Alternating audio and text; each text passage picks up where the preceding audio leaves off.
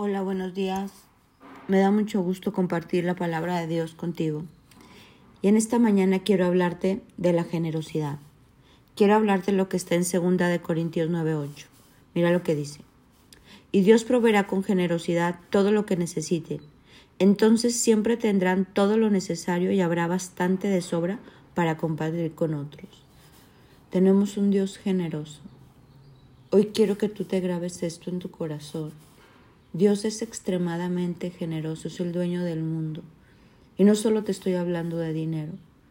Dios es generoso en dar una paz que sobrepasa todo entendimiento, en dar sanidad, en dar amor, en dar sabiduría, en dar fe, en dar todo lo que Él tiene. Pero hay algo que Él nos pide y es que nosotros también compartamos. Dice entonces tendrán todo lo necesario y habrá bastante de sobra para compartir con otros. Dios es generoso pero nos invita a compartir. Este capítulo de Corintios lo habla un poquito más completo. Recuerden lo siguiente, un agricultor que siembra solo unas cuantas semillas obtendrá una cosecha, cosecha pequeña, pero el que siembra abundantemente obtendrá una cosecha abundante. Cada uno debe de decir en su corazón cuánto dar y no dar de mala gana ni bajo presión, porque Dios ama a la persona que da con alegría y Dios proveerá con generosidad todo lo que necesite. Compartan con libertad y den con generosidad, y sus buenas acciones serán recordadas para siempre, pues es Dios quien provee la semilla al agricultor y luego el pan para comer. De la misma manera, Él proveerá y aumentará los recursos de ustedes y luego producirán una gran cosecha de generosidad en ustedes. Efectivamente, serán enriquecidos en todo sentido para que siempre puedan ser generosos. Y cuando llevemos sus ofrendas a los que las necesitan, ellos darán gracias a Dios por la vida de cada uno de ustedes. Entonces dos cosas buenas resultarán de esto de dar. Se satisfarán las necesidades de los creyentes y ellos expresarán con alegría su agradecimiento a Dios. Como resultado, el ministerio de ellos dará gloria a Dios, pues la generosidad de ustedes, tanto hacia ellos como a todos los creyentes, demostrará que son obedientes a la buena noticia de Cristo. Y entonces ellos orarán por ustedes con un profundo cariño debido a la desbordante gracia que Dios les ha dado a ustedes.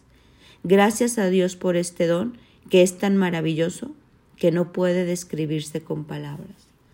Todo esto trae un efecto dominó. Dice Dios, yo les voy a dar con generosidad, pero ustedes tienen que dar. Y dice, y serán enriquecidos en todo, para que también ustedes puedan ser generosos. Y resultará muchas cosas buenas, un efecto dominó. Dice, el, el ministerio de dar, que satisface, y luego ellos darán gloria a Dios. La generosidad de ustedes hacia ellos como a todos los creyentes demostrará que son obedientes. Ellos orarán por ustedes con profundo cariño, debido a la desbordante gracia que Dios les ha dado. A mí me encanta un Dios que habla. Yo te doy mucho, tú das, tú das. Hoy quiero invitarte a que si tú tienes escasez de algo, ¿cómo lo puedes multiplicar? Sembrándolo. Yo eso he aprendido.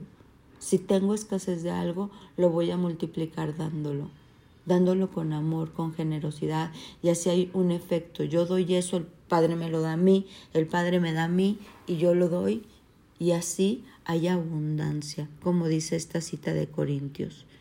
Dice, y todos demostrarán que son obedientes a la buena noticia de Cristo. Gracias a Dios por este don que es tan maravilloso que no puede describirse con palabras.